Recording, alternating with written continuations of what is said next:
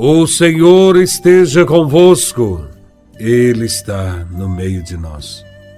Proclamação do Evangelho de Nosso Senhor Jesus Cristo, segundo São Mateus, capítulo 13, versículos de 44 a 46.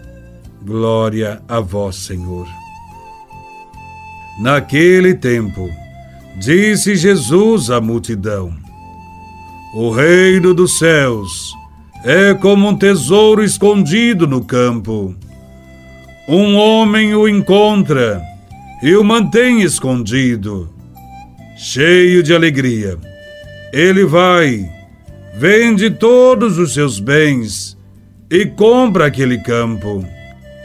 O reino dos céus também é como um comprador que procura pérolas preciosas quando encontra uma pérola de grande valor, ele vai, vende todos os seus bens e compra aquela pérola.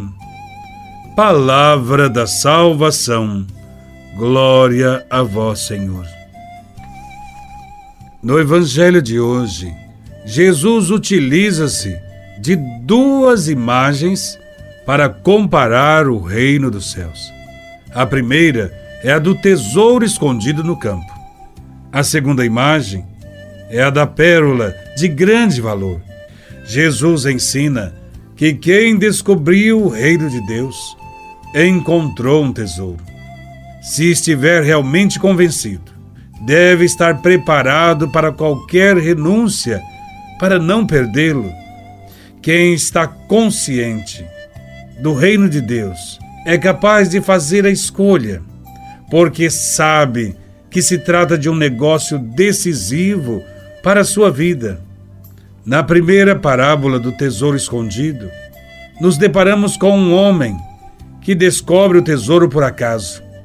Na segunda parábola da pérola, o comerciante encontra a pérola após uma longa busca.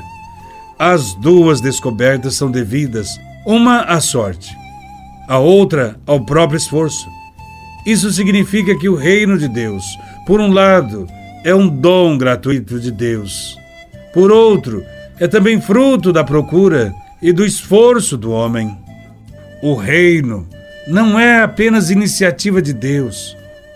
A parábola contada por Jesus nos diz que é preciso esforço e sacrifício daquele que encontrou o tesouro. Ele vai, vende tudo o que possui para comprar o campo, onde se encontra o tesouro.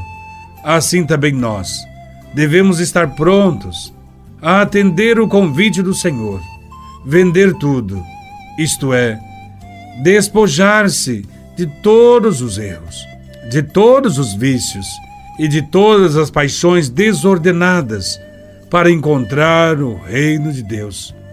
Nossa colaboração é essencial. Quando encontramos o tesouro que é o reino de Deus, nos transformamos. Aos poucos, nós nos desvencilhamos das nossas ideias próprias, dos nossos projetos pessoais e interesseiros, dos ideais que só visam a glória terrena, para nos apoderarmos dos bens eternos que o Evangelho nos propõe. Só conseguiremos nos apossar desse tesouro quando nos despojarmos dos bens e valores momentâneos da sociedade que nos escravizam. Esse é um processo de conversão que demanda certo tempo, ou melhor, vai até os últimos dias de nossa vida. Precisamos nos converter sempre e sempre procurar o tesouro que é o reino de Deus. Façamos uma reflexão sobre nossa vida. Desde que descobrimos Cristo, o que mudou na nossa vida? No nosso modo de pensar, de falar, no nosso relacionamento com os outros? Que renúncias tivemos que fazer? Em que colocamos valor nesta vida? Onde está o nosso tesouro? Aí está também o nosso coração. Tomemos posse do tesouro que é Cristo e seu reino.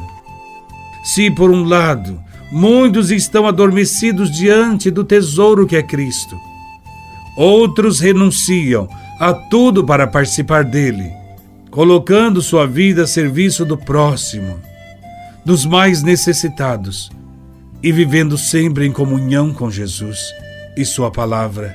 Louvado seja nosso Senhor Jesus Cristo, para sempre seja louvado.